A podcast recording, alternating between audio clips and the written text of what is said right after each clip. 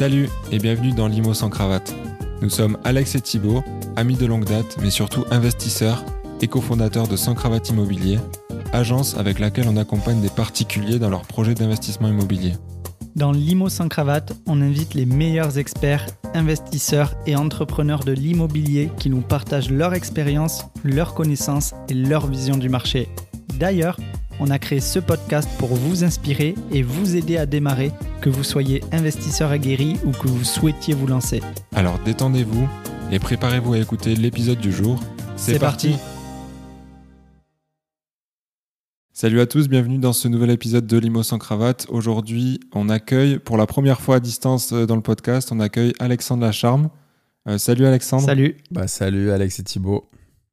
Euh, on est très heureux de l'accueillir aujourd'hui. Euh, Alexandre, c'est quelqu'un qui, euh, qui a démarré assez tôt dans l'investissement immobilier. Il a une stratégie bien à lui et, particulière qu'il va nous présenter aujourd'hui, entre autres, qui est l'investissement dans les parkings. Donc c'est, je pense que c'est un sujet intéressant à traiter et qui, dans, la, dans la conjoncture actuelle, peut être intéressant pour vous si vous souhaitez vous lancer dans l'immobilier.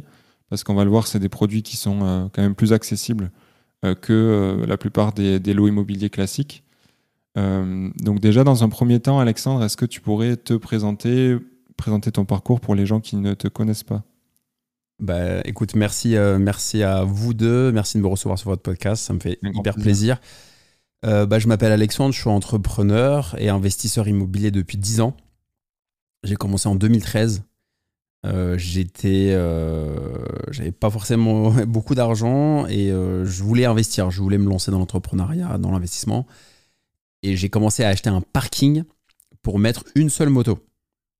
Donc c'était un parking à 4000 euros. Donc tu peux pas faire moins cher, je pense, à Paris en termes d'immobilier. Même une cave, à mon avis, c'est plus cher aujourd'hui. Et du coup, je me suis lancé. C'est à peu près tout ce que j'avais. J'ai pas fait de crédit, bien sûr, pour 4000 euros. Je l'avais acheté en fonds propres, mais j'étais au max, quoi. C'est à peu près tout ce que j'avais. Et, euh, et je me suis spécialisé dans l'investissement dans les parkings à crédit en side business, donc avec de la dette et pour louer à des motos et des scooters. Donc c'est vraiment la niche du parking dans la niche puisque c'était pour des motos. Donc je me suis vraiment spécialisé et j'étais tout seul. J'avais aucune concurrence, j'en parlais pas du tout à l'époque et j'ai pu euh, développer euh, à côté de mes, mes jobs pendant 10 ans. Ok. Ok. Donc là, tu, ne- tu, tu nous as un petit peu évoqué que c'était à, à Paris, donc ton premier. Est-ce que tu es, originaire de, de là? Oui, je suis parisien. Euh, après, j'ai aussi euh, j'ai investi en dehors un peu de Paris, euh, en banlieue.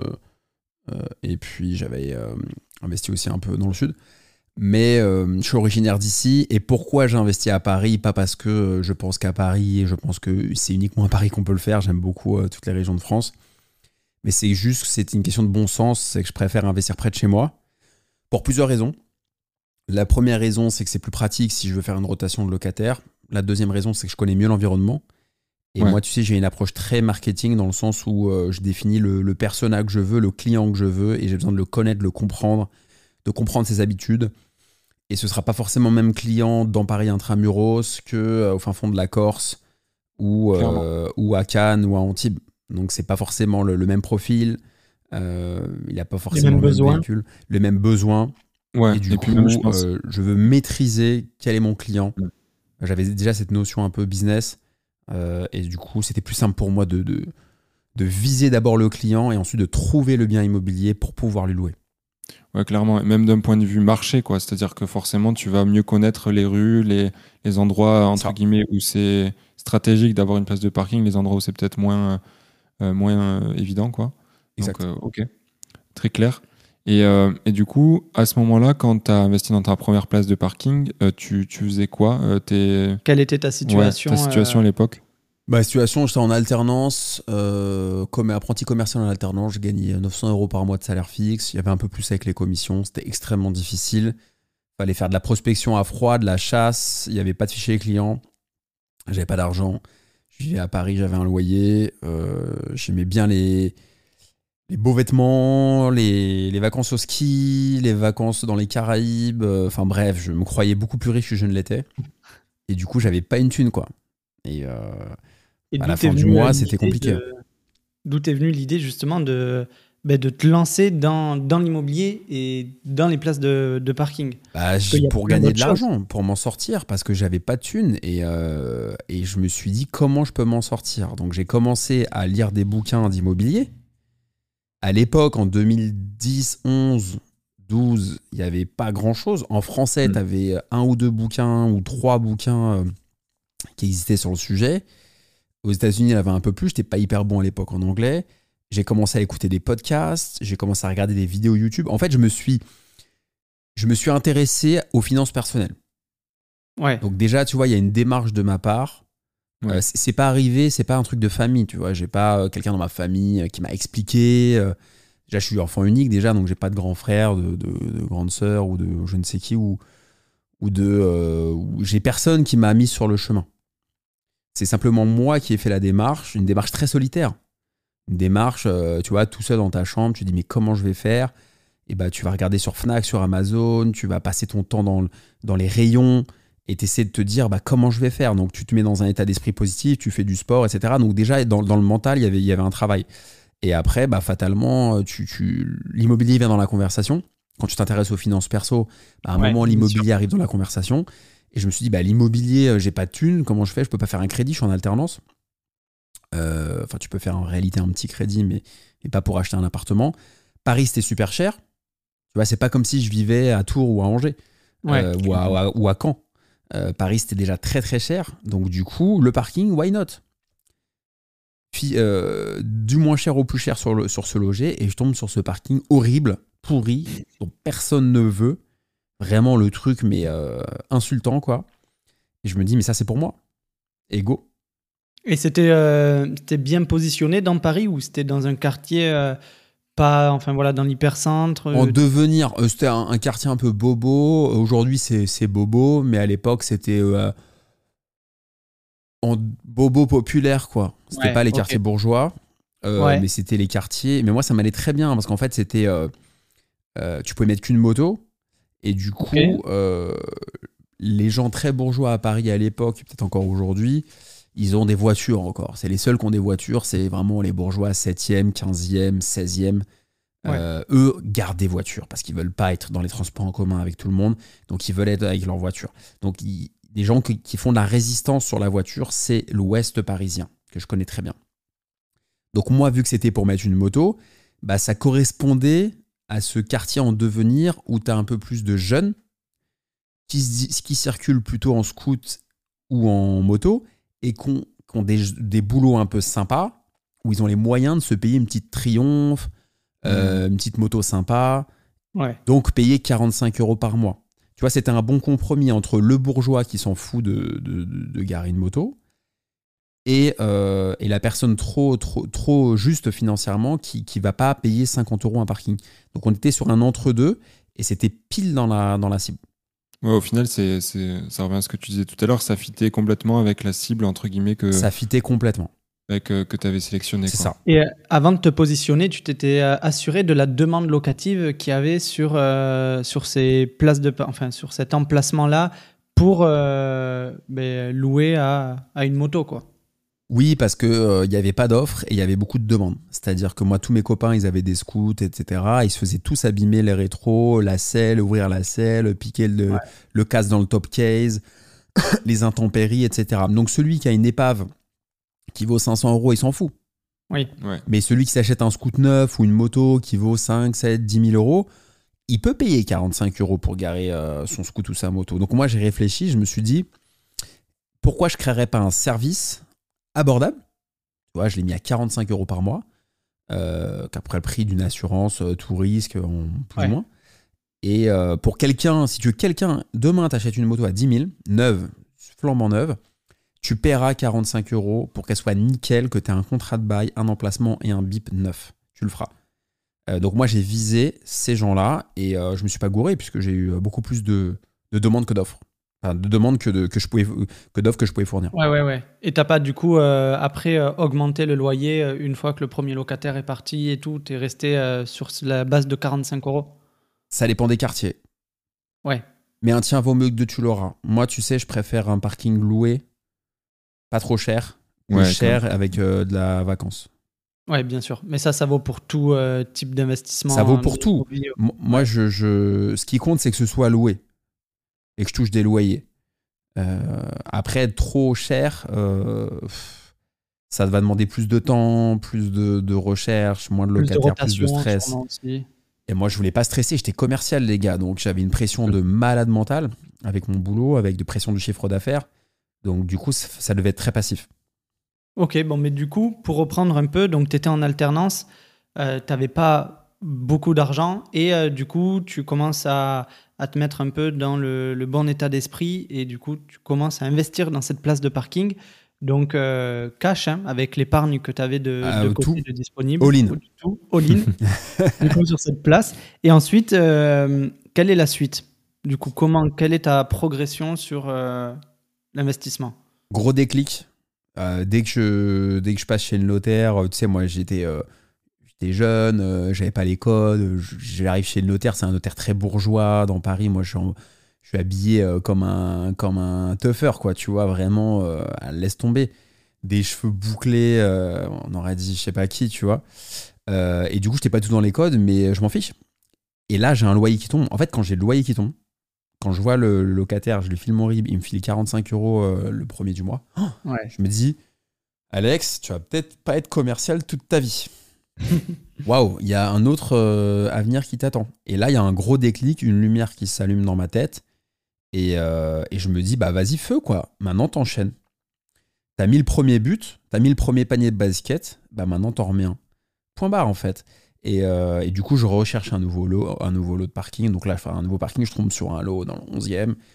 Je refais une offre, etc. Et ensuite, j'ai enchaîné.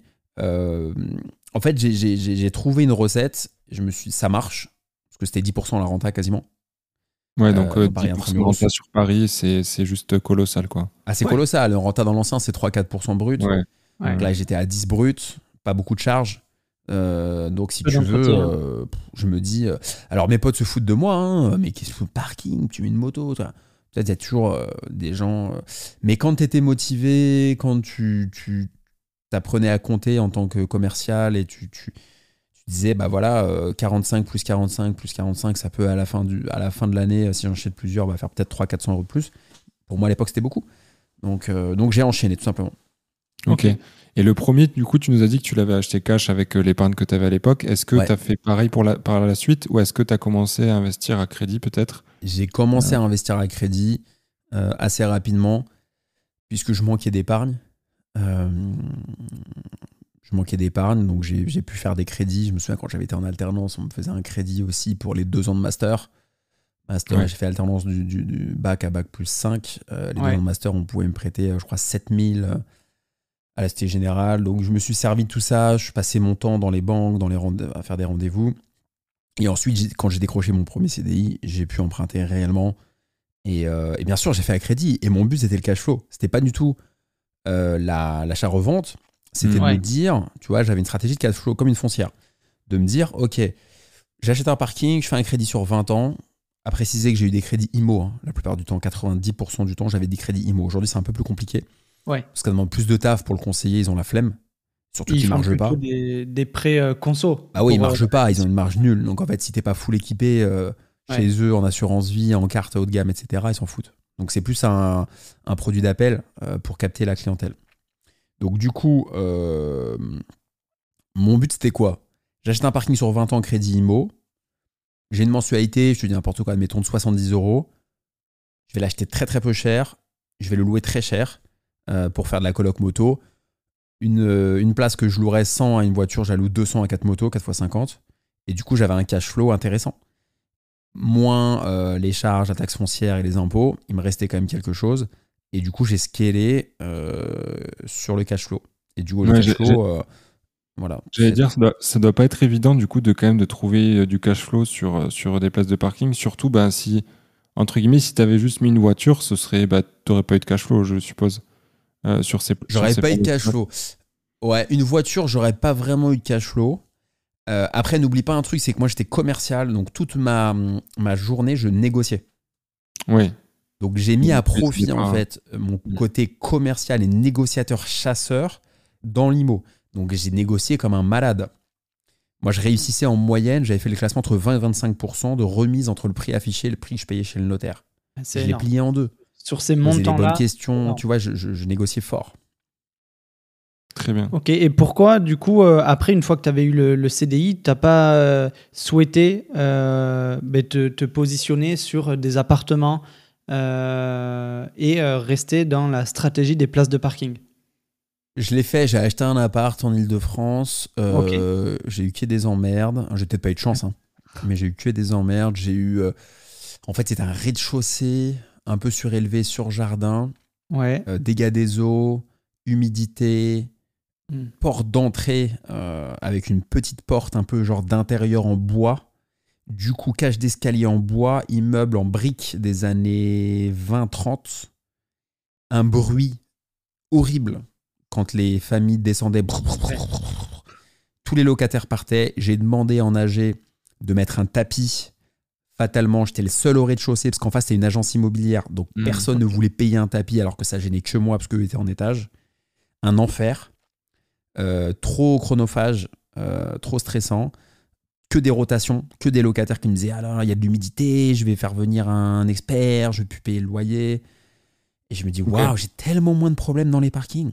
Les parkings, j'arrive, il y a une canalisation qui se pète, j'ai pas d'appel. Ça pue un peu, j'ai pas d'appel. Il y a la lumière qui pète, j'ai pas d'appel. Et euh, du coup, euh, du, du coup, je me suis dit, euh, les parkings, ça correspond mieux. C'est- Les parkings, c'est comme l'immobilier commercial. C'est de la finance. C'est un fichier Excel. Ça me coûte tant, je gagne tant. Il n'y a pas d'humain, euh, ou très peu. Euh, Il n'y a pas de galère. Et du coup, moi, j'étais plus à l'aise là-dedans. Et euh, c'est aussi plus souple en termes de beau qu'une location Ouais, d'habitation. Si c'est le code civil. le- Voilà. C'est pas la loi Allure, c'est pas, euh, ça n'a rien à voir. La, lég- la- la législation n'est pas la même. Euh, L'immobilier d'habitation, c'est euh, régi par le- la loi Allure hyper contraignante, avec des DPE de malades. Euh, plus de 65 ans, tu peux pas mettre dehors. Trêve hivernale, etc. Le parking, c'est un code civil. Code civil, euh, c'est une feuille, euh, on écrit ça à la. On fait ce qu'on veut. Donc si Ouais, tu veux, voilà, c'est le, le- le jour où que le locataire paie pas, le jour où le locataire paie pas, tu sors sa voiture ou sa moto en l'occurrence et puis, et puis voilà. quoi. Pire que ça, je désactive le bip. Ouais, ouais, Ouais. c'est clair. Et là, il sort. Ouais, il a pas envie que tu lui gardes sa, Bah non. sa moto. Ok. Ouais, donc c'est sûr que d'un point de vue, c'est sûr que d'un point de vue charge mentale, entretien, euh, relations humaines entre guillemets de gestion, euh, je pense qu'il n'y a pas photo. Les parkings, c'est c'est quelque chose de beaucoup plus passif et de beaucoup plus euh, euh, ouais euh, serein. Enfin, je pense que tu es beaucoup plus serein quand tu as des Ouais. parkings que quand tu dois gérer plusieurs lots d'appart. Enfin, ça paraît, Ouais. C'est clair. Mais après, évident. Euh, Il y, a, hum, il y a des problématiques, enfin des problématiques non, mais tu vas me dire comment tu le gères parce que du coup, on va parler un peu de fiscalité, mais Hmm. c'est des revenus euh, entre guillemets nus, Foncier, du- quoi. du- ouais, des revenus fonciers. Du coup, euh, l'imposition n'est pas la même que quand on achète un appartement et qu'on le met par exemple en meublé pour bénéficier du statut LMNP avec des euh, abattements plus euh, importants. C'est le gros problème. Ouais. Le gros problème des parkings, euh, alors je précise juste pour revenir juste avant, moi ça a fonctionné pour moi parce que j'étais dans une grande ville, mais c'est vrai que si j'avais été dans le sud comme vous, peut-être que j'aurais acheté des appartements. Ça je préfère Oui. le dire. C'est que c'est parce que habité dans Paris intramuros et Mm. du coup c'était plus simple. Mais si demain, enfin si j'avais habité à Montpellier, à Toulouse et tout, je pense que j'aurais plutôt acheté des immeubles et des appartes. Ça dépend de, de- de ton contexte. Bien tu sûr. t'es adapté à- je- voilà, j'oppose pas. Je, je suis pas quelqu'un qui oppose le parking à l'immobilier. Tu vois, c'est pas une espèce de, de compétition. Je suis pas du tout Ah ouais, là-dedans. carrément. C'est important de le préciser. Et ton, pour répondre à ta question, à la fiscalité, il n'y a pas, il y a pas de- d'incitation euh, fiscale intéressante. Ça, c'est un problème. Et ça, je le dis. euh, c'est du revenu foncier. Donc la seule fleur que fait l'État, c'est le micro-foncier, Ouais.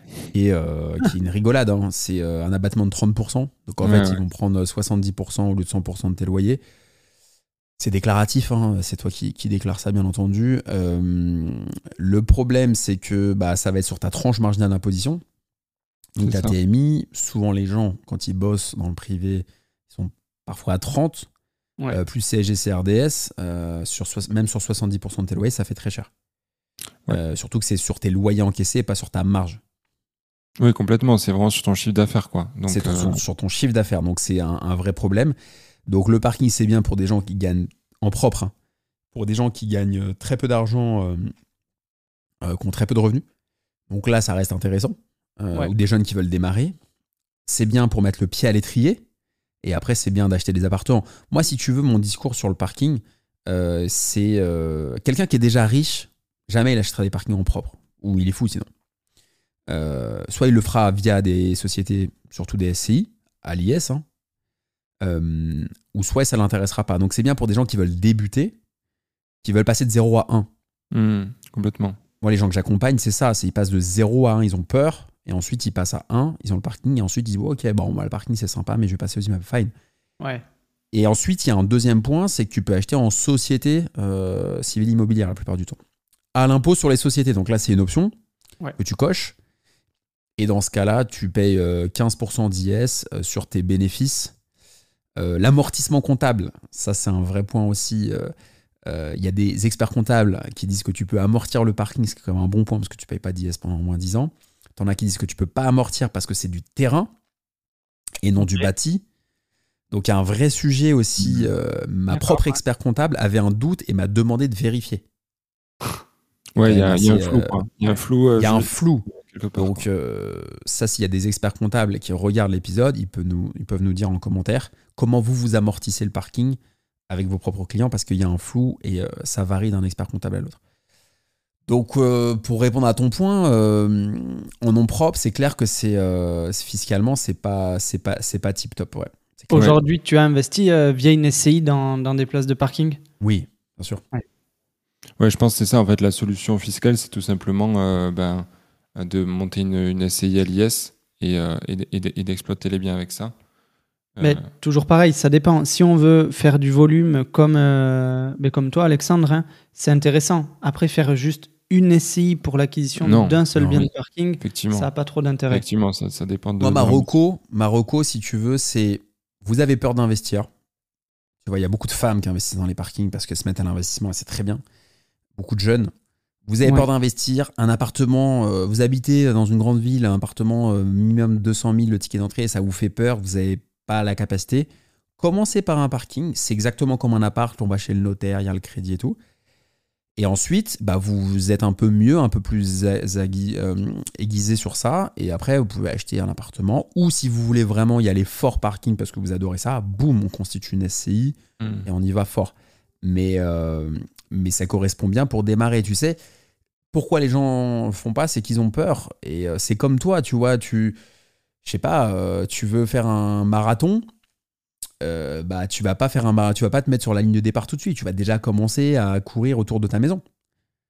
Et c'est ça que les gens ils oublient en fait. Moi, ce que j'aime pas, c'est que les gens souvent euh, ils veulent, ils pensent qu'ils vont devenir riches dans l'immobilier au rentier en 24 heures. Ouais, mais ça, c'est. ça, c'est n'importe quoi. Eh oui, oui. C'est c'est n'importe quoi. Il faut déjà commencer petit. Donc avec un petit appart, à, tu vois, un petit, un petit appart à 40, 30, 40, 50 000 Exactement. ou un parking. On apprend, on apprend. Et après, tu peux devenir euh, très bon et très gros. Et mais il y a des... il y a- La patience, on n'en parle jamais de ça. Mais je sais que c'est pas à la mode, hein, mais, euh, Mais, on a la moi, même c'est Ouais, c'est on a la même vision. On a un peu le même discours. C'est ma vision. répéter que c'est que l'immobilier, ça reste du long terme, quoi. C'est totalement. c'est voilà, c'est c'est quelque chose à voir à long terme et, euh, et euh, ceux qui veulent s'enrichir très très rapidement en se disant je vais être rentier dans un deux ans. euh, un Ah, deux ans, sur Instagram et sur euh, TikTok. euh, pourront ça. faire que vendre des formations à la limite, mais pas dans, ils gagneront pas d'argent avec l'IMO. Et euh, du coup, concernant le, pour revenir euh, sur le, mais la stratégie euh, d'acquisition de places de parking, sur le, le secteur géographique, tu préconises, tu préconises quoi? Parce que moi, tu vois, j'ai acheté des, des places de parking extérieures, donc c'était pas dans des sous-sols, euh, qui étaient dans des, euh, des petits villages à l'extérieur de Toulouse. Donc très très très faible demande locative, voire inexistante. Bon, moi, ma stratégie, c'était euh, l'acquisition et la revente euh, pour euh, des propriétaires euh, qui habitaient sur place, Sur le sec- dans le secteur. dans, dans le secteur. Mais, euh, mais voilà, toi, pour euh, avoir une stratégie locative et qui fonctionne en secteur géographique, tu préconises quoi? C'est une bonne question. Ah. Moi, tu sais, je préconise toujours d'a- d'a- d'acheter près de chez, de chez, les, chez toi. Ouais. Maintenant, si tu es dans un petit village, euh, peut-être qu'il y a une ville euh, pas loin de- d'où tu es, un peu plus grosse. Euh, bah, si tu veux faire de l'achat-revente, achète bien comme tu as fait. Et, euh, et, je sais pas si tu as gagné de l'argent ou tu en as perdu, mais essaie d'acheter pas trop cher et de revendre. Si tu es plus dans une démarche un peu de foncière à percevoir des loyers en tant que propriétaire bailleur, bah, regarde s'il n'y a pas une ville un peu plus grosse à côté de d'où tu es. Et puis achète des places soit en périphérie de la ville pour que les gens puissent garer leur voiture et y aller en transport en commun. Ouais. Une grosse demande ou bien euh, dans le cœur de ville. Moi, c'était plus ma stratégie, c'était en cœur de ville, là où tu peux pas te garer. tu vas te balader dans la, dans la ville, tu regardes là où tu peux pas te garer, là où le stationnement est payant, et tu achètes un parking. Ouais, surtout que les, les, politiques, enfin, en tout cas dans les grandes métropoles, ils, euh, ils, enlèvent de plus en plus de places de parking dans les centres-villes pour, euh, pour privilégier les trottoirs, les, les pistes vélo mm. et tout ça. Donc, à Paris, c'est payant, par exemple. Tu vois, à Paris, c'est payant pour les deux roues. Eu, en septembre 2022, la mairie de Paris a fait payer les deux roues dans la rue. J'ai eu mon téléphone, il a sonné comme quand SFR t'appelle pour te vendre une, une box. Tu comprends ce que je veux dire? C'est ça a été dingue. Euh, et ça, ça va être développé à d'autres villes. Donc moi, ce que je, y a, en fait, ce qui est beau dans, dans l'IMO, dans le parking inclus, c'est qu'il y a mille stratégies. Il y a mille stratégies. Chacun a une stratégie différente. Moi, ce que je conseillerais à quelqu'un, euh, c'est de bien définir son objectif, déjà. Et ensuite, s'il veut acheter des parkings, euh, bah, il, va, il va acheter là où il y a de la demande. Il faut partir de la demande. Mieux vaut acheter un parking cher qui sera loué qu'un parking pas cher que tu vas pas louer. Ouais, clairement. Enfin, moi, c'était un peu euh, mon cas. J'ai acheté vraiment le, la place de parking, je l'ai acheté 600 euros. Bah, du coup, j'en ai, acheté 4. Ah oui, c'est pas pareil. Hein. C'est vraiment. Euh, c'est des. Et t'as as, perdu de l'argent euh, ah Non, pas du tout. Ah non, il, en a, il en a presque trop gagné ah. par rapport euh, au notaire. Magnifique. Non, en gros, j'ai acheté, j'en ai acheté 4. Je crois que ça faisait avec les frais de notaire. J'étais sur une acquisition à 3000 euros, 4 places de parking, et je les ai revendus 10 500 euros. Les 4 places. Magnifique. À un seul propriétaire. Magnifique. Bah, tu sais, moi, l'IMO, tant que tu gagnes de l'argent, c'est moi c'est beau ce que tu as fait franchement moi un truc comme ça j'aurais à ta place j'aurais fait aussi hein. moi je vois une place à 600 maintenant je suis plus full full parking mais si j'avais vu une place à 600 euh, franchement euh, j'aurais foncé mais c'est qu'on est venu me l'apporter et euh, au début, on m'a proposé 1000 euros. J'ai dit, oh, 1000 euros, là où c'est, je... non. Enfin, je voulais pas m'embêter. Après, deux jours après, le propriétaire vient de me revoir. Il me dit Bon, ben, 600 euros euh, la place et je vous vends les quatre. Et même tellement que ça m'embêtait de faire ça, parce qu'en soi, c'est. Bon, c'est un petit montant, mais, euh, mais ça reste toujours intéressant. Du coup, euh, je, avant, à l'époque, j'étais en CDI et il y avait un alternant dans la boîte. Je lui ai dit Écoute, si tu veux, on fait l'opération, on l'a fait à deux. Et, et on fait 50-50 et tu t'occupes du coup de, de gérer euh, ben, l'acquisition et la revente. Et du coup, il s'est occupé de tout. C'était sa pro il, du coup, il a eu une première expérience dans l'immobilier. Ça lui a mis le pied à l'étrier. Et on a fait 50-50 euh, une fois qu'on a revendu. Donc, euh, il était tout content. Moi aussi, j'ai eu rien à gérer. Et, voilà, c'est win-win. C'est beau ça. C'est beau. Franchement, c'est très bien. C'est très malin de faire 50-50 aussi. De... Après, il faut avoir confiance en la personne. Mais. Oui. Euh, puis il y a la vitesse aussi dans l'IMO. Hein, c'est ce que je disais encore hier. Je suis passé sur un podcast euh, à Paris et euh, tu as des gens qui, qui, comprennent pas pourquoi ils n'arrivent pas à faire des belles OP parce qu'ils sont ils, ont, ils vont pas vite. En fait, c'est dur. Il faut être à la fois patient parce que c'est du long terme, comme tu le disais, et en même temps, il faut aller vite sur l'opportunité. Donc, il faut être à la fois patient et rapide. Mais c'est ce que tu as fait. C'est-à-dire que tu t'es dit, bah, c'est des petites sommes. Il y a peut-être un coup à faire. Ouais, à mon avis, tu es allé assez vite dans la réflexion. Euh, et, si tu avais été plus lent à dire oui, alors tu demandes à ta belle famille, ton truc, alors ah on fait oui. T'as plein de gens comme ça, c'est trop lent. Ouais, en tout cas, je pense que le truc à retenir, c'est que, ben, au final, vous, vous avez, enfin, sur, vous avez des, des, stratégies très différentes avec les parkings, mais en fait, encore une fois, c'est juste s'adapter à la demande. Là, en, l'occurrence, il n'y avait pas de demande locative, mais par contre, il y avait des, la demande pour les euh, propriétaires sur place qui cherchaient à se garer. Et mhm. donc là, l'idée, c'était de, se dire, euh, bah, je vais le revendre aux gens qui habitent là. Quoi. Euh, et, alors que toi, c'est plus, euh, ben, il y a très peu d'offres de, parking dans, dans, Paris. On, la ville fait tout pour lutter contre, enfin, met tout, rend tous les parkings payants, etc. Donc, je vais proposer un truc à la location ben, qui, par définition, est rare sur le marché, donc qui va très bien se louer et tu n'auras pas de problème avec ça. Quoi. Je l'ai fait comme une start-up. En fait, j'ai fait comme une entreprise qui fait une étude marketing, sauf que je l'ai fait en nom propre comme un mec lambda. Mais c'est un, une démarche de start-up. J'ai jamais créé de start-up. Maintenant, j'investis dedans. Mais j'ai fait comme une entreprise. en fait, j'ai essayé de créer un service. Sauf que je ne l'ai pas marketé, il n'y a pas eu un nom commercial, il n'y a pas eu un site internet, etc. Mais c'est comme une entreprise.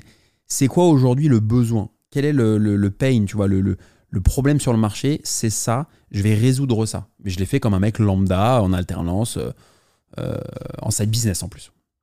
Mais tu t'es bougé. C'est-à-dire qu'à un moment donné, tu es sorti de chez toi, tu as, arrêté de regarder les sites d'annonces et tu es allé sur le terrain. Il n'y a pas de secret aussi. Merci, merci de dire ça. Euh, tu n'aurais jamais acquis euh, voilà, plus de 70 parkings. Mais D'ailleurs, on n'en a pas parlé. Tu en, en, as combien du coup aujourd'hui euh, J'en ai 91. Ouais, 91. C'est la dalle. Mais la, en fait, j'ai la dalle, moi. C'est-à-dire que ce que tu dis est très important. C'est. Il y a la théorie et la pratique. Hein. C'est-à-dire que moi, j'ai des gens qui m'envoient des messages sur Instagram tous les jours en disant Ah, c'est bien, machin, un truc. Bah ouais, mais en fait, quitte le bon coin, quoi. Va sur le terrain. C'est ce que je dis dans mon bouquin. Va sur le terrain, pousse la porte des agences IMO, euh, va demander euh, à ton réseau, aux commerçants, aux notaires, euh, aux ventes aux enchères. Enfin, bouge-toi le cul. En fait, ça, c'est très important. D'aller sur le terrain, de pratiquer, d'user tes semelles, d'être voilà, d'être sur le terrain, tu vois, et, et de te faire respecter. Moi, je me souviens, on ne me prenait pas au sérieux dans les agences immobilières. Je poussais la porte d'agence. Bonjour, euh, est-ce que vous avez un parking à vendre? Ah, on n'en a pas. Moi, je regardais la. Je te jure, c'est vrai. Je regardais la personne, je faisais. Je faisais exprès, j'attendais 2-3 secondes. Je faisais. Vous prenez pas mes coordonnées euh, pour, euh, pour me rappeler quand vous aurez un parking? Ah bah, bah, bah asseyez-vous, monsieur. Tu vois, je réinversais le rapport de force. Hmm. Tu vois, en disant, bah, je comprends pas, vous prenez pas mes coordonnées. Tu vois, en gros, vous me prenez pas au sérieux. Je le disais pas ça, mais prenez pas mes coordonnées on m'asseyait, enfin je m'asseyais en face, et là je me faisais respecter. Et là, tu vois, boum, le directeur d'agence s'est regardé du coin de l'œil comme ça, il dit Oulala, le petit jeune, il en veut là. Bonjour, directeur mmh. d'agence. Tu vois, il faut se faire respecter en fait. Si tu arrives et que tu es là, bonjour, vous avez un parking, j'en ai pas. Bon, au revoir. Ouais. tu vois, faut avoir la dalle en fait. Moi, j'avais la dalle, j'avais pas de thune, euh, j'avais pas de patrimoine. J'avais, c'était très compliqué et euh, j'ai, je suis déter en fait. Et c'est que comme ça que tu peux arriver à faire des grandes choses. Si tu as une motivation euh, lambda, bah, tu auras des résultats lambda. Ouais, ça je suis totalement d'accord. Et surtout, j'insiste sur le fait d'aller sur le terrain. Hmm. Et je pense que euh, la, les trois quarts euh, des, des parkings que tu as achetés, tu les as pas forcément trouvés sur les sites d'annonces. C'est le terrain. mais voilà. Hmm. Et je me suis rendu, je me suis rendu compte d'un truc, enfin, j'en avais plus ou moins conscience, mais là, j'en ai pris vraiment conscience en, en, pleine face. On a fait une, on a participé à une soirée IMO là, sur Toulouse euh, la semaine dernière. Et en fait, en échangeant avec, euh, avec un agent IMO là, du coin qui, euh, qui, qui, travaille très bien, je me suis rendu compte que tous les biens les plus intéressants, en fait, ben, ils seront jamais sur le bon coin. Et peu importe où tu es en France, tous les biens les plus intéressants, en fait, ils sont ben, réservés pour le réseau de l'agent qui va le rentrer, etc. Et, et c'est des biens que tu verras jamais sur le bon coin. Alors oui, tu peux trouver des biens rentables sur le bon coin. ça existe encore. Mais au final, les meilleures opportunités, elles se font en créant un réseau et en allant sur le terrain et, euh, en échangeant avec les agents IMO. Il n'y a pas de secret. Qualité du relationnel. Il faut avoir un super relationnel avec les gens. Moi, plusieurs fois, tu vois, pour rebondir sur ce que tu dis, j'ai eu des biens off-market parce que j'ai laissé une bonne impression à l'agent. Oui, c'est ça. Ça m'est arrivé une fois, je me souviens, euh, je discute avec l'agent, une directrice d'agence, et puis elle, je la touche, quoi. Tu vois, elle se dit, putain, ce jeune, euh, ouais, il me touche, quoi. Il en veut. Euh, waouh, il y a un truc, tu vois. Je parle avec elle, je parle avec elle, je parle avec elle. À chaque fois que je passe devant, je viens lui dire bonjour, bonjour, vous allez bien, ça va ah, Ok. Elle m'appelle, elle me sort une affaire de martien. 12 000 euros, 6 places, 2 000 euros la place en plein Paris. Bon, si j'avais été hautain, euh, si euh, je me la pétais, j'étais là, oui, jamais elle m'aurait rappelé. En fait, ce qui, moi, pourquoi j'ai fait des belles affaires et j'en continue à en faire, c'est que j'essaie à chaque fois d'avoir une vraie connexion avec les gens et de leur laisser une bonne impression. Et ça, c'est euh, c'est un c'est une déformation professionnelle de mon métier de commercial. Mais ce que je dire. sont très mauvais, euh, qui sont pas, euh, qui sont très prétentieux. Mais il faut toujours être respectueux, parler les gens, parler une personne qu'elle qu'elle soit femme de ménage ou PDG d'une très grosse boîte, c'est la même chose. Ils vont aux toilettes pareil, dorment pareil, ils mangent pareil. Euh, il faut laisser une bonne impression et après les gens se souviennent de toi. Et, euh, et c'est là où ils te rappellent pour faire du business. Et moi j'ai eu plein de business comme ça. C'est comme ça que les meilleures affaires se font. Toujours. Et peu importe que ce soit dans l'immobilier, dans l'invest- dans l'investissement, dans les startups ou autre, enfin peu importe, c'est comme ça que ça se passe. C'est le Mm. relationnel, le réseau. Clairement. Et du coup, je me, je me, je me posais une, une question là. Donc euh, aujourd'hui, tu as 91, euh, 91 places de parking. Est-ce que c'est des, euh, des lots que tu as achetés un par un? Donc tu as les 80 soit chez le notaire ou est-ce que euh, à partir d'un moment, tu as, t'as eu la capacité d'acheter carrément, je, je sais pas, des lots ou des, ou des parkings entiers ou, enfin, comment, ça, comment ça se Non, passe? j'ai acheté des lots aussi, pas de parking entier, pas de plateau entier, mais des lots. J'ai acheté des lots parfois de 6 places, 3 places, 2 places. euh, euh, mais globalement, ça s'est fait au compte-goutte. Ok. Parce que j'ai j'ai préféré y aller step by step. J'ai même mis ça sur mon site internet, step by step. Moi, c'est important, tu vois. La stratégie des petits pas. Et euh, je, même quelqu'un qui est très riche qui me dit Alexandre, je veux acheter 200 parkings d'un coup avec une SCI, un financier et tout, je dirais non. Tu vas faire des conneries, tu vas faire des erreurs et, et tu n'auras pas mérité cet argent. Tu vois, ce sera pas. Moi, j'ai mis 10 ans. Aujourd'hui, euh, quand je bois mon café, je vois les loyers qui rentrent, je, suis- je suis- je suis fier de moi, tu vois. Je me dis pas c'est une escroquerie, c'est une imposture. Et pour Oui, moi, bah oui. c'est important d'y aller step by step. Et euh, oui, parfois j'ai accéléré, j'en ai acheté plusieurs d'un coup, tu vois, par 6, par 5. Mais jamais j'aurais acheté 50 d'un coup parce que euh, c'est trop risqué, il y a trop d'inconnus. Imagine, j'achète 50 d'un coup et qu'il y a, y y un problème. Waouh! Ouais, moi, j'ai envie de bien dormir la nuit et je suis quelqu'un qui prend tout à cœur et j'ai pas envie de stresser. Surtout 50 places euh, d'un coup sur une, un même secteur géographique, au même Ouais. endroit. C'est Euh, trop risqué. Trop risqué, oui. Oui, parce que c'est vrai que Trop toi, risqué. Trop risqué. Tu as une vraie notion de, de diversification aussi, parce qu'en plus, tu fais de, comme, comme tu l'as bien expliqué, euh, du, de la location aux deux roues. Donc, ouais, si tu rachètes un truc de 50 places, tu mets que des deux roues, peut-être que tu vas juste. euh, euh, C'est ouais, trop en risqué. termes de, ouais, de- Il peut y avoir un syndic pourri. Il peut y avoir, euh, tu vois, j'ai j'ai déjà acheté des trucs, j'ai découvert qu'il y avait deux syndics. T'as un syndic pour une partie de la copro, un autre syndic, les deux s'entendent pas. Il y a des trucs de fou dans les syndicats. Ah. Euh, quand on voit des sociétés euh, qui réinventent le syndic, j'ai investi dans une d'ailleurs, euh, qui réinvente les syndics, etc. bah, y tu vois des trucs de malade. Donc moi, je- j'ai peur en fait. Je me méfie hein, des syndics. Donc, ce que je faisais aussi, c'est que quand j'achetais une place de parking dans une résidence avec un syndic qui se passait bien, le syndic et la résidence, c'était cool, la copropriété, bah, je laissais mon annonce sur le bon coin, même quand c'était full. Et si je voyais de la demande, la redemande, je me dis putain, mais rachète dans la copro. J'arrivais, bonjour madame la gardienne, monsieur le gardien, je mettais des petits mots et je rachetais une place dans la même copro. Je connais le syndic et je connais la copro. Et il y a de la demande. J'ai racheté une place et je disais aux gens euh, oui, alors euh, ce sera bon dans un mois. Je me dépêchais, j'achetais euh, comptant à la fin, etc., ou par crédit, ou je les mettais un peu euh, sur le côté, sur la place, et du coup, je pouvais euh, avoir, euh, euh, beaucoup plus de sécurité que si j'ai racheté un lot dans un quartier que je ne connais pas avec trop d'inconnus. Ok. Et sur la, typologie des places que tu achètes, est-ce que il y, a, y a- un schéma qui se dégage? Est-ce que c'est euh, toujours des places euh, bah, Toi, tu parlais tout à l'heure, Alex, de places à l'air libre. Est-ce que c'est des trucs en sous-sol? Est-ce que c'est des trucs Sous-sol. Copro, sous-sol, atypique, Et euh, boxés ou pas? moins cher que le marché. Ok. Jamais j'ai acheté une place à 50 000, jamais. Place à 50 000 euh, pour mettre un Porsche Macan euh, d'un grand bourgeois euh, cadre sup, ça m'intéresse pas. Oui. Je vais avoir 3% de renta. Ouais, c'est ça.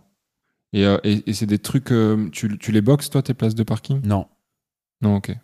Place ouverte en copro, moins cher, atypique. C'est ça mon produit. Ok, et du coup, tu, tout à l'heure, tu nous disais que tu avais acheté euh, aussi un peu dans le sud de la France des places de parking, donc tu n'as pas acheté que en région parisienne, enfin et dans, dans Paris, hein, tout simplement. Euh, du coup, est-ce que tu en as, enfin, je veux dire, tu as investi un peu partout en France, dans les grandes métropoles, ou c'est quand même Non, Paris, Paris. et... Sud, c'est à Cannes une fois, mais Paris. Paris. Paris. D'accord. Non, moi, c'est Paris parce que je mets. Tu sais, je, je pourrais être beaucoup plus gros euh, si je si j'avais des gens partout qui investissaient pour Ouais. moi et on faisait 50-50 et tout. Mais j'ai envie de bien dormir, euh, j'ai envie de profiter de la vie, de pas être surstressé. Et, euh, et j'ai préféré investir là où je connaissais. Mais il y a des super opportunités partout. Maintenant, j'accompagne des gens à investir, je les coach. Et il y a des gens qui sont à la Ciotat, qui sont à Marseille, qui sont à Lille, Euh, qui sont euh, au Portugal, à Lisbonne. Il y a des opportunités de malade. Donc en fait, il y a des opportunités partout. Simplement que moi, si tu veux, euh, je ne suis pas une société. Enfin, j'ai trois boîtes, mais euh, je suis une personne physique. Donc je ne peux pas. et J'ai pas, j'ai pas envie d'avoir 50 000 salariés. Ouais. Euh, Il y a aussi ça. Donc du coup, euh, euh, je veux garder une taille acceptable euh, et je peux pas être partout. Mais oui, il y a, il y, a, il y, a des- il y a du potentiel de, de fou furieux partout. Ok.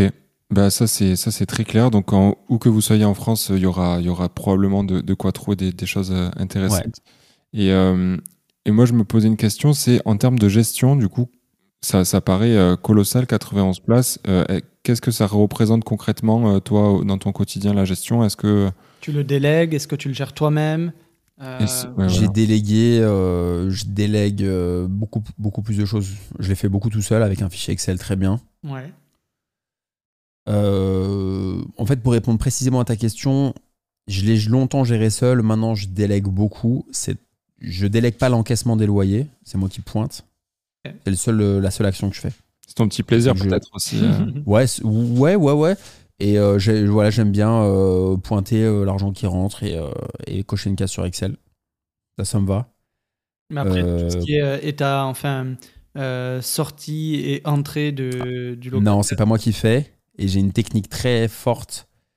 C'est qu'en fait, soit je délègue quand il faut déléguer, ou soit c'est j'externalise dans le sens où c'est le locataire qui le fait pour Mhm. moi. C'est-à-dire qu'en fait, il y a un locataire qui part. Il a un mois de préavis. Dans le mois de préavis, je trouve un deuxième locataire.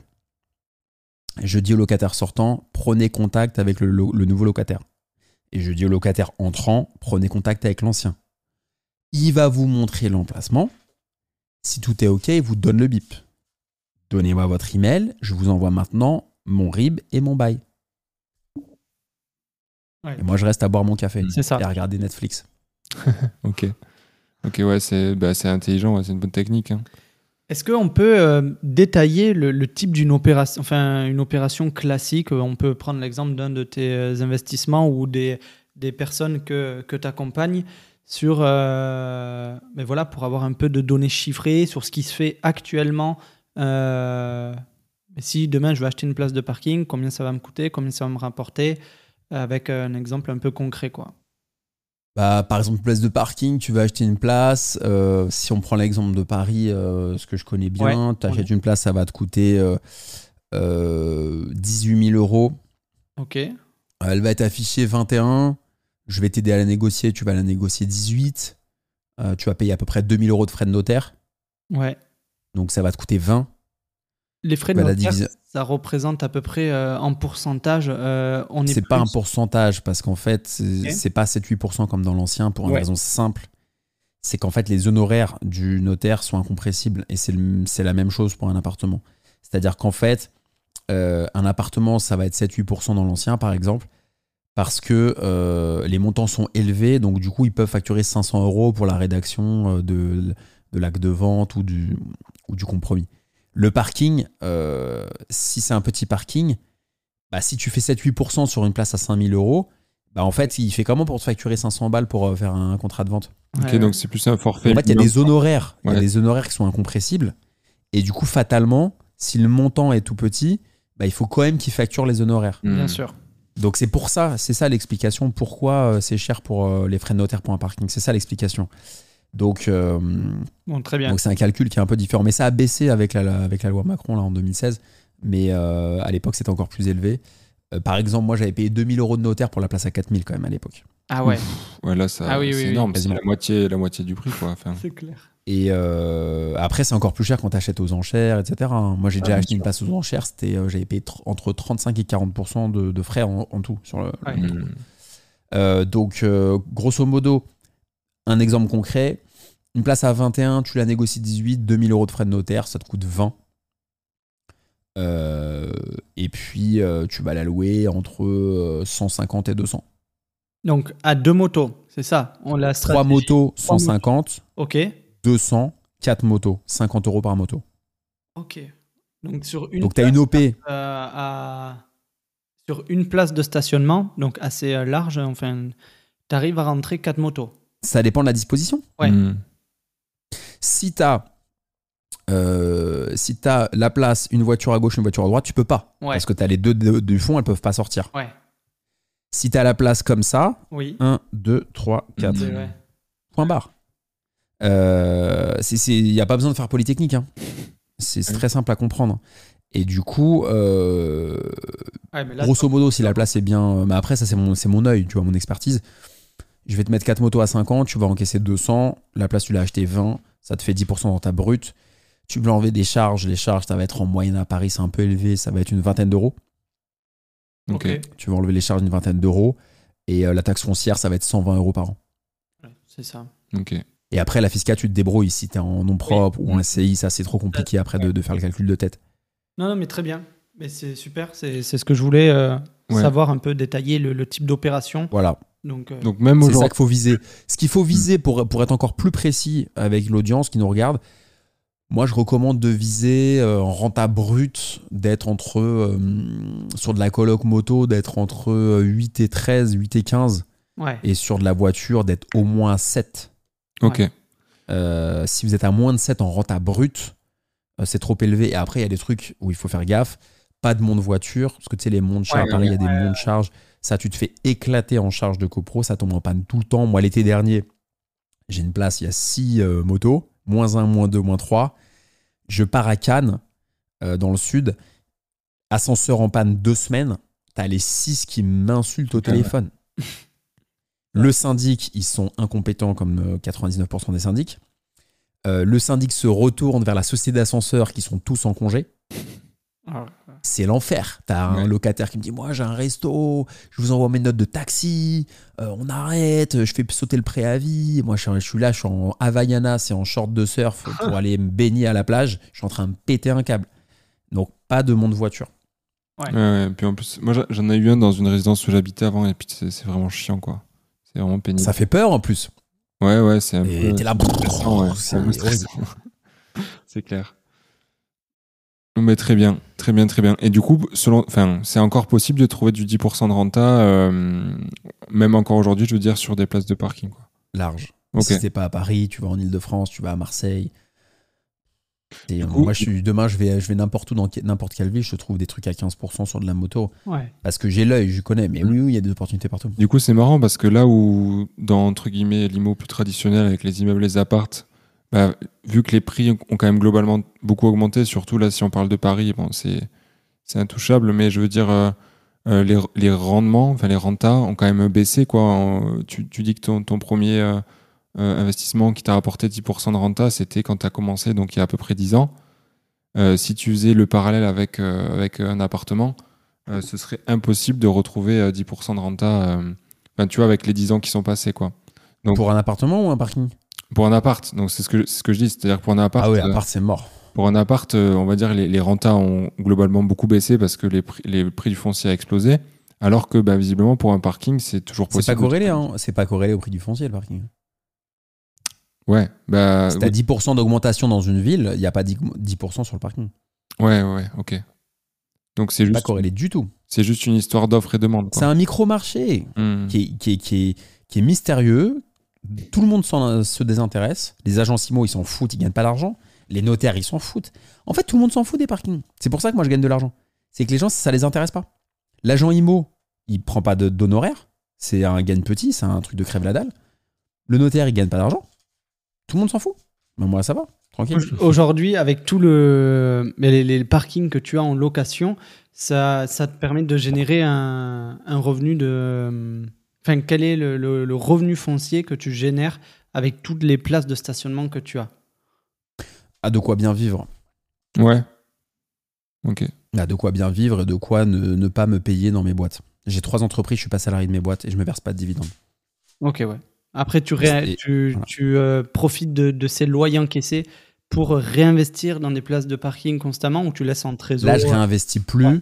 Là, je vis, euh, des, euh, je vis de ce que je gagne et je réinvestis tous mes bénéfices dans mes sociétés, dans des startups. Ok. Ouais, bah, Je ne paye justement, pas. justement, on peut en parler un petit Ouais. peu. Donc là, on a évoqué un peu tout ton parcours euh, sur la place de parking. Je pense qu'on a appris pas mal de choses.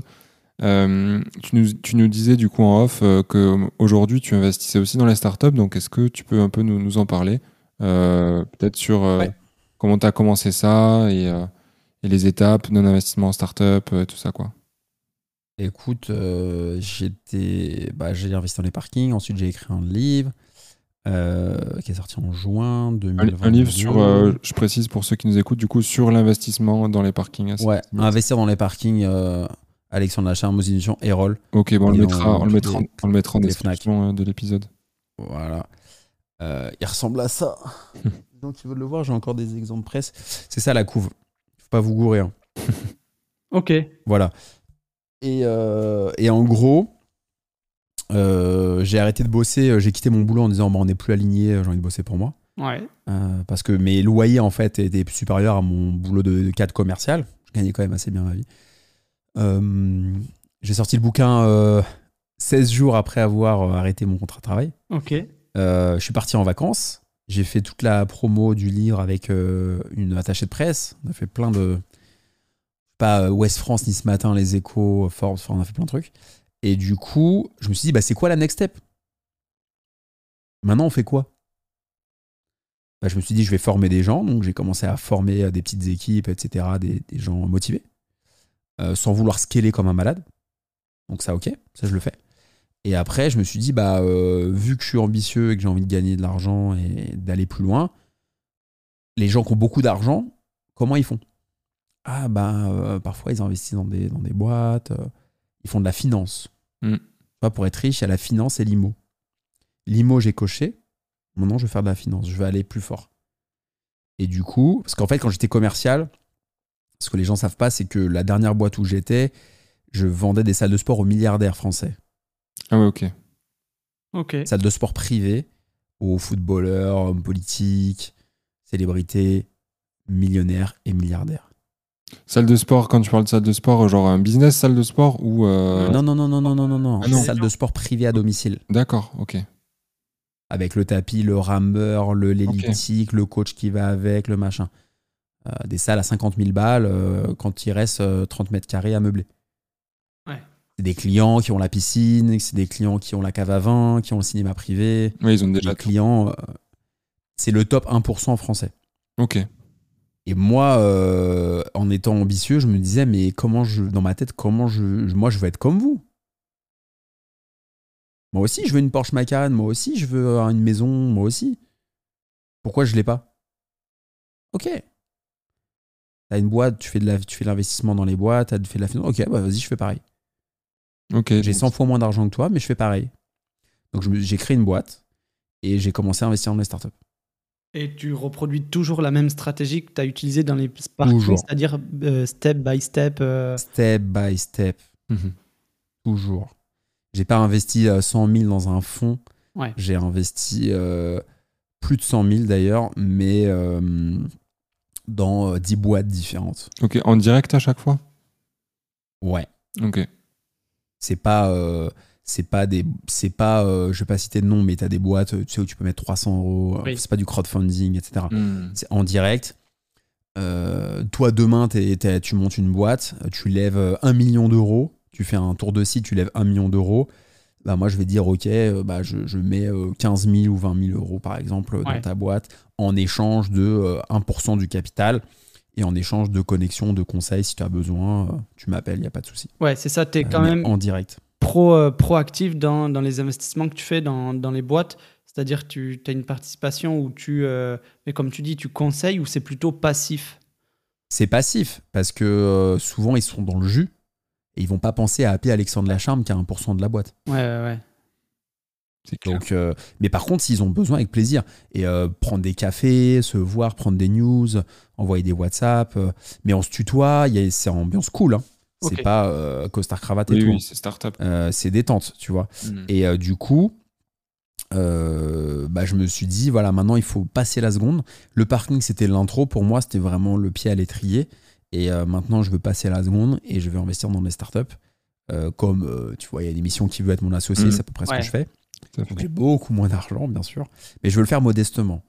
Aussi modestement que quand j'ai démarré à acheter un petit parking. Donc je l'ai fait modestement.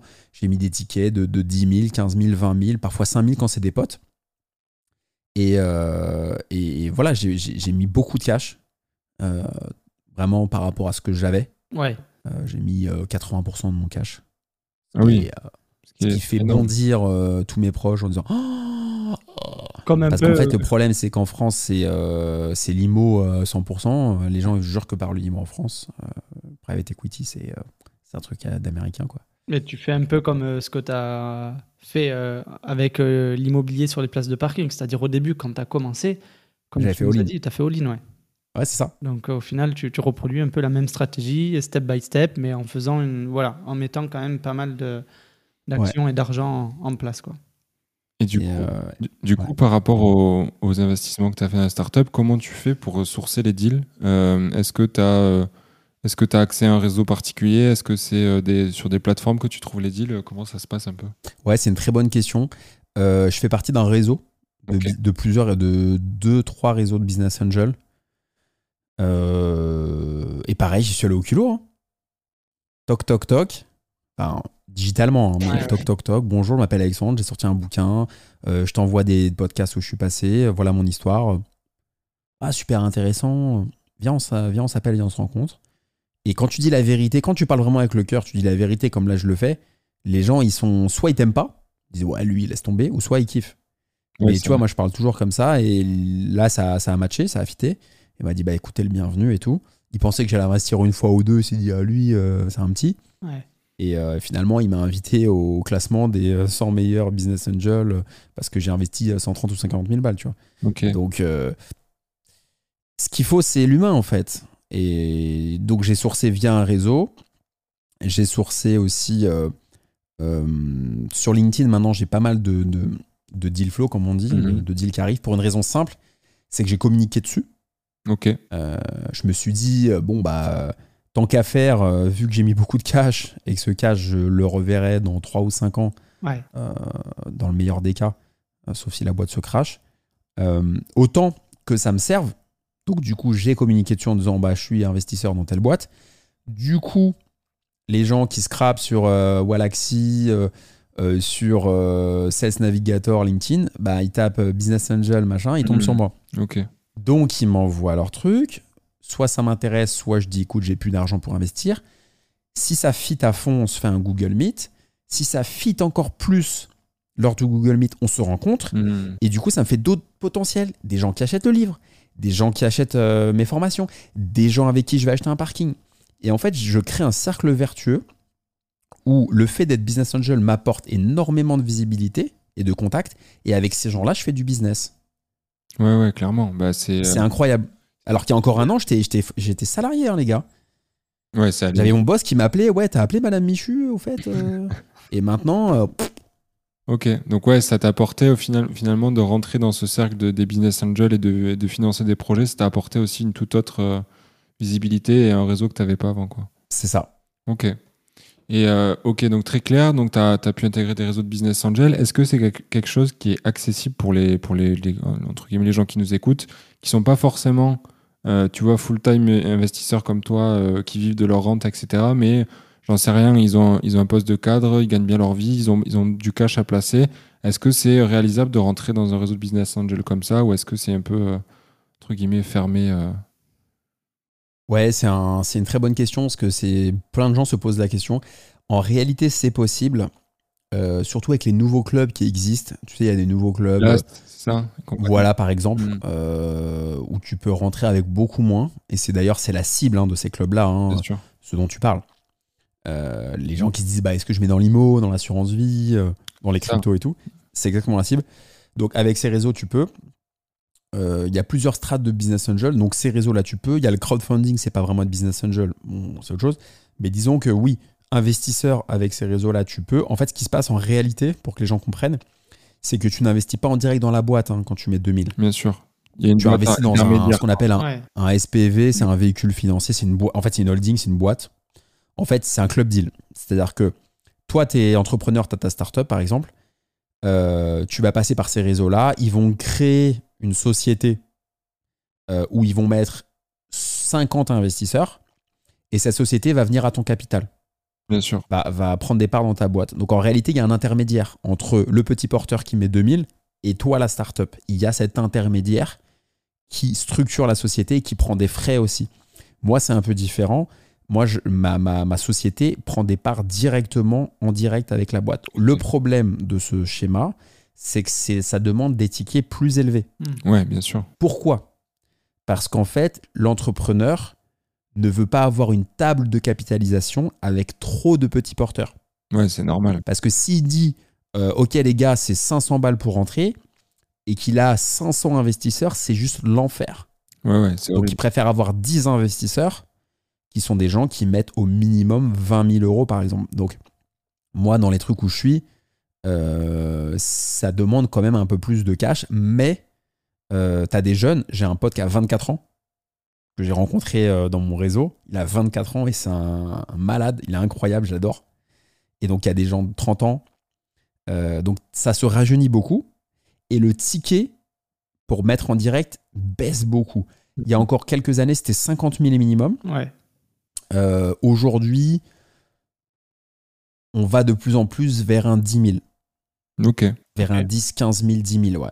Donc ça, ça- là, c'est plus accessible. Tu vois, quelqu'un, un cadre qui a la quarantaine, euh, qui gagne de l'argent, euh, il a un peu, il a 150 000 sur le compte, il peut mettre un 10K, tu vois. Ouais, ouais, clairement. Parce que j'allais dire, c'est- bon, si t'as que 10K sur le compte, c'est c'est pas conseillé de mettre 10K juste dans une startup Non, et, non, et- non, non, et non, fort, non. hein, parce que...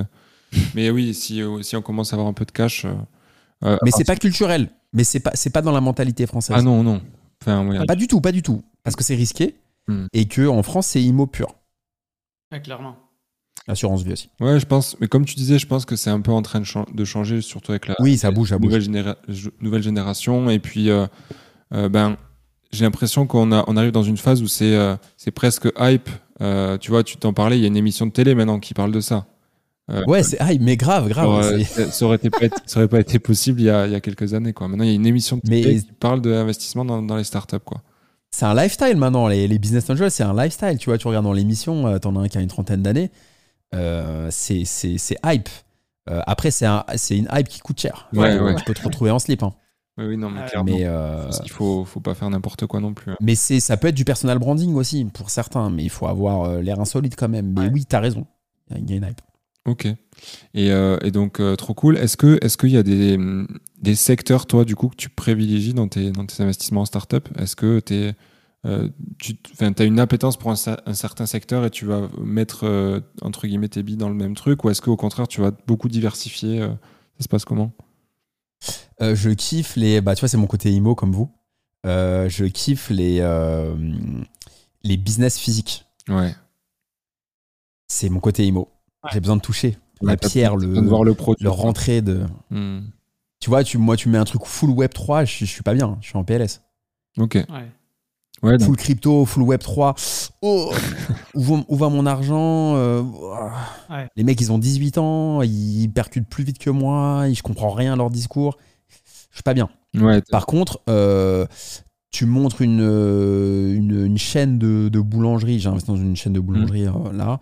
Euh, tu montes, euh, tu vois, euh, je sais pas, un Pokawa, un truc, enfin, tu vois, une chaîne de resto, de machin, Ouais, ouais, où tu dis, ouais, écoute, euh, tu vois, là, Alex, alors il y a la roadmap. On en ouvre un à Toulouse, deux à Toulouse, un à Montpellier. Euh, ensuite, on va, on va aller à Paris, à Lyon. Dans trois ans, on relève des fonds, on va aller, on va aller euh, à- en Europe. On a tel gros investisseur. Le concept, c'est ça. Je mange la bouffe, c'est super bon. ouais, L'équipe est top. Feu. Je l'ai fait. euh, j'ai fait trois restos là. ok. J'ai fait une chaîne de boulangerie. J'ai fait une chaîne de, enfin, un resto, euh, une cantine marocaine un peu inspirée de Marrakech. Trop Super euh, beau. Ok. Euh, pff, voilà. Et un resto italien qui va sortir de terre là, à la fin de l'année. Ok. Et en gros, euh, j'adore ces business-là. J'ai fait aussi un peu dans la tech, j'ai fait un CRM euh, pour gérer les commerciaux. Ouais. Euh, j'ai fait des boîtes un peu qui agrègent tes comptes. Tu peux te connecter. Euh, tu sais, tu peux Mhm. connecter des applis, tu peux Alors, connecter tes euh, comptes. Banking, ce genre de, de, d'appli, quoi. Un peu dans le même genre, mais, euh, mais plutôt après euh, pour donner du conseil financier. C'est-à-dire qu'en gros, tu vas connecter, ils vont, tu vas mettre ton patrimoine. j'ai tant dans l'IMO, tant dans la bourse et tout. Et du coup, ça t'apporte des suggestions, etc. Donc là, c'est purement de la tech, fintech. Euh, donc j'ai fait un peu de fintech, j'ai fait ouais, le CRM, euh, la bouffe. Donc je suis à l'aise avec le B2C. Ouais. Euh, j'aime bien le commerce, j'aime bien le particulier. je suis pas que full B2B, SaaS, etc. Même si le SaaS, l'avantage, c'est que tu as du récurrent. Et le parking, j'ai du récurrent. J'adore le récurrent. Et c'est rassurant d'investir dans un business où il y a, y a de l'abonnement. Quoi. Ouais, clairement. clairement ça, c'est sûr. Ça rassure. Mais il y a un truc que, que je me dis dans, dans, dans, les boîtes dans lesquelles tu as investi, c'est que, bah, par exemple, un resto, on va pas attendre d'un resto qui, euh, ait la, la, même euh, rentabilité qu'un SaaS, justement, euh, ou qu'une boîte euh, tech. Donc, donc est-ce que ça se retranscrit aussi, toi, dans les tickets que tu mets? C'est-à-dire que, est-ce que si tu mets un ticket pour le même montant hein, globalement, mais est-ce que si tu mets un ticket dans, dans un resto, tu vas pouvoir t'attendre à avoir plus de parts euh, que, que, que, si tu mettais le même ticket dans une boîte web? Ou euh, comment ça se traduit un peu tout ça? C'est par rapport à la valorisation de la boîte. Euh, la boîte, elle vaut. En fait, il y a une valorisation de la boîte. Imagine la boîte, elle vaut 2 millions d'euros. Bah, du coup, ta boîte, elle vaut 2 millions. Donc, si tu mets 20 000, tu fais le, tu fais le ratio. Ouais, c'est ça. Mais, mais, mais concrètement, un resto va va en tout cas avoir tendance à être moins, moins valorisé qu'une boîte du web. Quoi. Ça peut, ouais, c'est vrai ce que tu dis. Euh, c'est très variable. Parfois, la valo est trop. Moi, tu sais, j'étais nul au départ. Hein. Maintenant, je me suis formé sur le tas. Je suis autodidacte hein, dans les startups. Ouais, ouais. Donc, au début, euh, je recevais le contrat, je, je, transpirais comme si j'avais couru 20 minutes. Hein. Euh, donc, je suis totalement autodidacte. Mais oui, tu as raison. Effectivement, souvent, les boîtes un peu très tech survalorisent, tandis que les restos. Mais c'est pas forcément vrai. Mais donc, il faut regarder euh, la valo de la boîte et voir si tu n'achètes pas trop cher tes parts, tes actions. Bien sûr. Euh, et après, il y a plein d'autres statuts qui sont intéressants que je suis en train de développer. C'est le statut advisor, c'est-à-dire d'acheter moins cher tes parts et d'apporter du conseil. Et du coup, de, de, monétiser ton apport de conseil en achetant moins cher des parts. Ouais, donc d'écouter jusqu'à moins 90% parfois à l'épargne. Donc là, je suis ah c'est un truc qui, qui, existe très peu en France. Et je suis avec un avocat en ce moment pour essayer de le, mettre en place, euh, pour proposer à des boîtes d'être advisor. Et du coup, parce que de toute façon, j'ai beaucoup moins de cash qu'avant, là, j'ai beaucoup investi. Et parce que j'ai pas investi avec la dette, c'est mes fonds propres hein, dans les startups, c'est pas, j'ai pas fait un crédit. Et du coup, d'acheter de, moins cher mes parts, mais de les aider, notamment avec mon expérience de commercial de, 12 ans, euh, mon, ma vision marketing, etc. Mais pour l'instant, dans les 10 boîtes, j'ai acheté les parts à la vraie valeur que tout le monde les a achetés. Donc, euh, j'ai très, peu, très peu de parts en réalité dans les, dans les business. Ok, bah, ce sera intéressant de voir comment ça a évolué quand, quand tu auras les premiers retours sur investissement. Euh. Bah, bah, je te dirais, ouais, on pourra se refaire un round dans, dans un an ou deux. Et, euh, et je croise les doigts, hein, mais en tout cas, ça m'apporte, ça m'apporte pas de thunes pour l'instant, puisque j'ai pas revendu, j'ai pas, pas sorti. Vision long terme. Mais ça m'a apporté énormément de, de, de réseaux, de rencontres. Enfin, je vois, une, je vois une ou deux personnes par jour. Quoi. J'ai mon, je viens de m'acheter un scooter là à Paris. Euh, je suis un peu le cordonnier mal chaussé. J'avais même pas de, de, roues. Ouais, c'est ça. Et là, j'ai acheté un super scooter électrique, euh, machin. Euh, c'est le BM futuriste là. Ouais, ouais, je vois. Et c'est un, un, jet ski le truc. ça va. Et comme ça, c'est un truc de fou. Et du coup, j'ai je fais que des rencontres de malades, de, de, de mecs qui, lèvent, qui, qui, créent des boîtes dans l'IMO, des trucs, ouais, passe au bureau, boum, ok, j'arrive. Et, euh, et du coup, il y a aussi ça, l'avantage, c'est que ça t'ouvre des portes. Ok. Bon, ben en tout cas, trop cool d'avoir partagé un peu ton, ton expérience là-dessus. Je pense que c'est un sujet. Euh, faudrait euh, limite faire plusieurs épisodes à part entière pour. Il bah, faut faire un podcast dédié à ça. Un podcast même dédié Quand tu veux, une, une, fois que j'aurai un peu plus d'expérience, c'est que j'aurai déjà des, des premiers exits, soit où je perds de l'argent, ou je gagne quand vous voulez, on en refait un, mais il faut en faire un dédié parce que c'est super intéressant. Il n'y a pas de contenu sur ça. Ouais, ouais, très peu. C'est vrai que très peu. Alors que l'IMO, c'est vrai que maintenant, c'est quand même beaucoup plus euh, démocratique. En tout cas, merci beaucoup, Alexandre, pour ton pour ton partage. Pour ton partage, ouais. Euh, on arrive sur les questions un peu de la fin. Euh, est-ce que du coup, tu aurais des ressources à partager à, ceux qui nous écoutent ou qui nous regardent sur soit ben, l'investissement dans les parkings? Alors, je pense qu'il y a une ressource toute trouvée qui est. C'est mon bouquin, ouais. Qui est ton livre. Euh, et, peut-être, du coup, bah, vu qu'on a abordé ce sujet-là aussi dans l'investissement sur les startups, est-ce que il y a un truc, toi, quand tu as fait tes, du coup, tes propres recherches qui t'a aidé un peu à, y voir plus clair ou pas, pas spécialement? J'essaie de mettre du contenu un peu sur Insta, euh, sur les startups. Je vais le faire de plus en plus sur LinkedIn. Vous pouvez aller me suivre. Euh, j'ai pas lu un bouquin. Euh, J'aurais aimé. Hein. J'aurais beaucoup aimé. J'ai pas lu un bouquin qui vulgarise euh, l'investissement dans les startups, qui motive, qui vulgarise, avec une technique, tu vois, justement ce que je vous ai dit. Ouais. Les clubs, comment on fait, Hmm. euh, combien il faut mettre. euh, très pratique. Quoi. bah, Ouais. C'est peut-être un truc que je vais écrire d'ailleurs. J'allais dire, ça sera l'occasion d'en écrire un. J'attends d'être un peu plus expert. Ouais, dans Euh, l'expertise. mais euh, franchement, je serais hyper heureux d'écrire un bouquin là-dessus parce que je pense que il y a une grosse, grosse demande et ça intéresse beaucoup les jeunes. Et moi, mon focus, il est vraiment sur les jeunes. hein. Le vieux riche, il m'intéresse moins. euh, c'est plutôt. euh, moi, mon focus, tu vois, c'est du, c'est du euh, 18-30 ans, quoi, euh, 35 ans. Euh, et du coup, je pense que ce serait cool d'écrire un bouquin euh, agréable à lire, fun, pas cher, et qui explique tout ça, et en expliquant aussi les risques et là où il faut aller par rapport à votre budget, quoi. Donc, il n'y a pas de bouquin qui existe. Euh, pour, avoir de l'info là-dessus, bah, l'émission euh, qui va être mon associé, franchement, elle est cool. Euh, Ouais. Je trouve que c'est assez cool. Après, le souci, c'est que des gens, qui- c'est des gens très riches. Tu vois, c'est euh, l'archevêque. Ouais. euh, C'est Ledger, euh, c'est Feed, c'est euh, voilà. euh, Bistro Régent. qui peut s'identifier à un mec euh, qui met des 200 000 comme toi, tu mets euh, 200 euros, quoi. Ouais, Donc, euh, C'est sûr. moi, j'aimerais arriver sur un. proposer du contenu pour des gens lambda. Ouais, pour les particuliers. encore plus que, que Feed, tu vois, Anthony. Euh, lui, il le fait déjà très bien d'ailleurs, mais moi, j'aimerais le faire encore plus euh, comme ça, euh, dans, cette, dans ce même état d'esprit. Donc, non, non, en tout cas, vous pouvez me suivre sur les réseaux. Après, à moi de créer ce contenu-là, je pense. Et puis, renseignez-vous sur les clubs existants. Faites de l'IMO avant. N'allez pas sur, le, sur ça direct. Ah bah, de toute façon, Euh, oui, je faites pense que si Ouais. t'as jamais investi, c'est pas forcément le conseil de direct. C'est pas ce que je vous conseillerais. hein. Et quel est justement le, le conseil que tu donnerais si on devait euh, retenir qu'un seul conseil pour démarrer euh, dans l'immobilier Ça serait lequel? Selon toi faut commencer petit. Eh bien, très faut bien. commencer petit pour évacuer les peurs. Très bien. Je suis Que la peur, c'est le pain numéro un. Tu commences petit. Tu vois, je parle des parkings, mais je suis pas non plus le l'ayatollah des parkings. hein. Ça peut être un. Un petit appart, déjà. Ouais, un petit appart. Enfin, tu vois, moi, j'adore l'IMO. Je suis passionné d'IMO, hein, mais de tous les IMO. Ouais. Euh, ça se trouve, dans deux ans, je serai marchand de biens, si j'ai une opportunité. Mais euh, commencez petit dans l'immobilier. Ne commencez jamais sur un trop gros projet. Moi, j'ai entendu plein de gens que j'ai rencontrés lors des séminaires qui m'ont dit voilà, moi, je viens de démarrer en IMO, j'ai acheté un immeuble. Pff, mec, tu vas te taper le, le- le- le- la toiture. Tu as du cash de côté ou pas? Tu vas payer les 20 000 ou 30 000 de toiture? Le ravalement les... T'as pas de copropriété. Comment tu vas gérer? Donc, commencez petit, faites preuve de bon sens. Euh, faut bien se- s'entourer. Mm, clairement. Parce que le plus grand danger, c'est euh, un mauvais entourage qui va te dégoûter. Et ces gens-là, ils n'ont jamais investi. Donc moi, ce que je demande, c'est, ok, j'entends ton point de vue, mais toi, tu as investi dans quoi? Et là, ça parle chinois. Ouais, moi j'ai acheté ma maison hein. il y, a, il y a 30 ans et voilà. Mais tu vois ce que je veux dire Ouais, euh. Vous voyez, euh, Alex et Thibault, Ouais, c'est que euh, faut faire super gaffe à ça.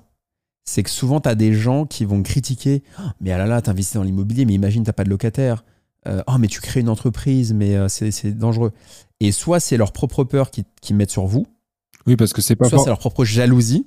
Ouais, parce que Il y a beaucoup de... C'est horrible. j'ai- j'allais dire c'est pas forcément mal, mal intentionné parce que des fois ça peut venir de tes proches et c'est pas forcément de la jalousie si c'est si c'est tes parents par exemple. Mais comme tu dis, c'est Ça une- peut être les peurs. c'est ça, c'est des peurs qui peuvent refléter sur sur toi après. euh, C'est des peurs. c'est ça. Donc soit t'as la peur, mais euh, qui, est, qui, qui est sous de la bienveillance. hein, Mm, c'est tes parents. Bien euh, sûr. Mais c'est qu'ils ont peur en fait et du coup ils disent oh là là moi j'ai peur. Donc si j'ai peur je vais lui donner, donner ma peur pour qu'il ait peur aussi. Soit c'est euh, là c'est des gens toxiques c'est de la jalousie parce qu'ils sont frustrés. Eux ils ont pas une thune et toi ils te voient gagner de l'argent faire des podcasts développer des boîtes et eux ils sont euh, ils ont la langue pendue. Euh, donc donc faut vraiment avoir un super entourage. Commencer commencer petit bon entourage et, et bien se motiver bien se former voilà, faites du sport, lisez des bouquins, écoutez, écoutez votre podcast à vous, euh, dans les oreilles, en faisant un peu de sport. Euh, tu vois, et après, ça se passe bien. Bon, bah, trop bien. Super, Merci. Alex. Et euh, où est-ce qu'on peut te retrouver? Tout à l'heure, tu avais dit qu'on pouvait te Ouais, sur retrouver LinkedIn, sur euh. LinkedIn, Instagram. Insta, Insta c'est bien, ouais, euh, Instagram. euh, bon, je fais pas mal de, de, de contenu. Donc euh, c'est Alexandre Lacharme, tout attaché. Ouais, Alexandre Lacharme, tout attaché. Très bien. Très bien, de toute façon, on mettra le lien aussi euh, dans la, dans la description de l'épisode. Euh, et euh, dernière petite question, est-ce que, est-ce que t'aurais, euh, tu, est-ce que tu penses à des gens qui, qui seraient intéressants pour qu'on les invite sur le podcast? Est-ce que, est-ce que tu as des gens dans ton entourage qui seraient, qui auraient des choses intéressantes à partager pour, pour l'audience, quoi? Euh, ouais, ouais, ouais, ouais, pourquoi pas? J'ai un copain qui s'appelle Mathéo, euh, qui a monté une boîte de. Il fait des travaux. Ouais, Ok. on n'en a pas eu en plus. hein. Il fait des travaux, il est assez chaud. Il a monté une boîte euh, où il fait des, de la rénovation, etc. Il a acheté, il a commencé par des parkings. Lui après ça l'a saoulé, il a, il a lâché. Mais euh, c'est un- c'est quelqu'un de bien, c'est un jeune, avoir 26, 27. Ok, 26. trop cool. Tu m'envoies un DM, je te connecte avec. Ok, si t'as besoin. Et qui joue à d'autres euh, Dans l'IMO, oh, j'en connais pas mal. Hein. Je me doute. Dans l'IMO, Ça j'en connais, fait j'en 10 ans que tu pas fais mal. ça. Ouais, j'en connais pas mal. Euh, T'as des avocats aussi, investisseurs. Ouais. Intéressant, tu vois, le côté juridique. Ben, en fait, ben, Et- tu vois, de travaux, c'était très bien trouvé parce qu'on n'en a pas encore fait justement avec un expert des travaux, donc ça peut être euh, méga intéressant. Et ouais, après, le côté juridique. euh, Mais bon, on se- on s'écrira. Mais de toute façon, on se tiendra Ouais. au courant. Et c'était un grand plaisir, les gars, de, de faire cet épisode avec vous. Et, plaisir. Et euh, franchement, top vos questions. Et, euh, et avec plaisir pour se voir quand on. Moi, je viens dans le sud, vous, Yes, vous passez à Paris. euh, et euh, voilà. Trop cool. ben, merci, merci à toi. Franchement, c'était méga intéressant. Ben, merci beaucoup, Alex. Merci beaucoup, Alexandre. ouais. Merci à vous. C'était un plaisir. Ciao. C'est déjà la fin de cet épisode de Limo sans cravate. Bravo et merci pour l'avoir écouté jusqu'au bout. Si ça vous a plu, merci de le partager autour de vous, que ce soit à votre famille, à vos amis ou à vos collègues. La meilleure façon de nous soutenir, c'est de noter le podcast 5 étoiles sur Apple Podcast ou Spotify en y laissant un commentaire. Et surtout, n'oubliez pas d'en parler autour de vous pour nous aider à grandir. On vous dit à très vite pour un prochain épisode. Ciao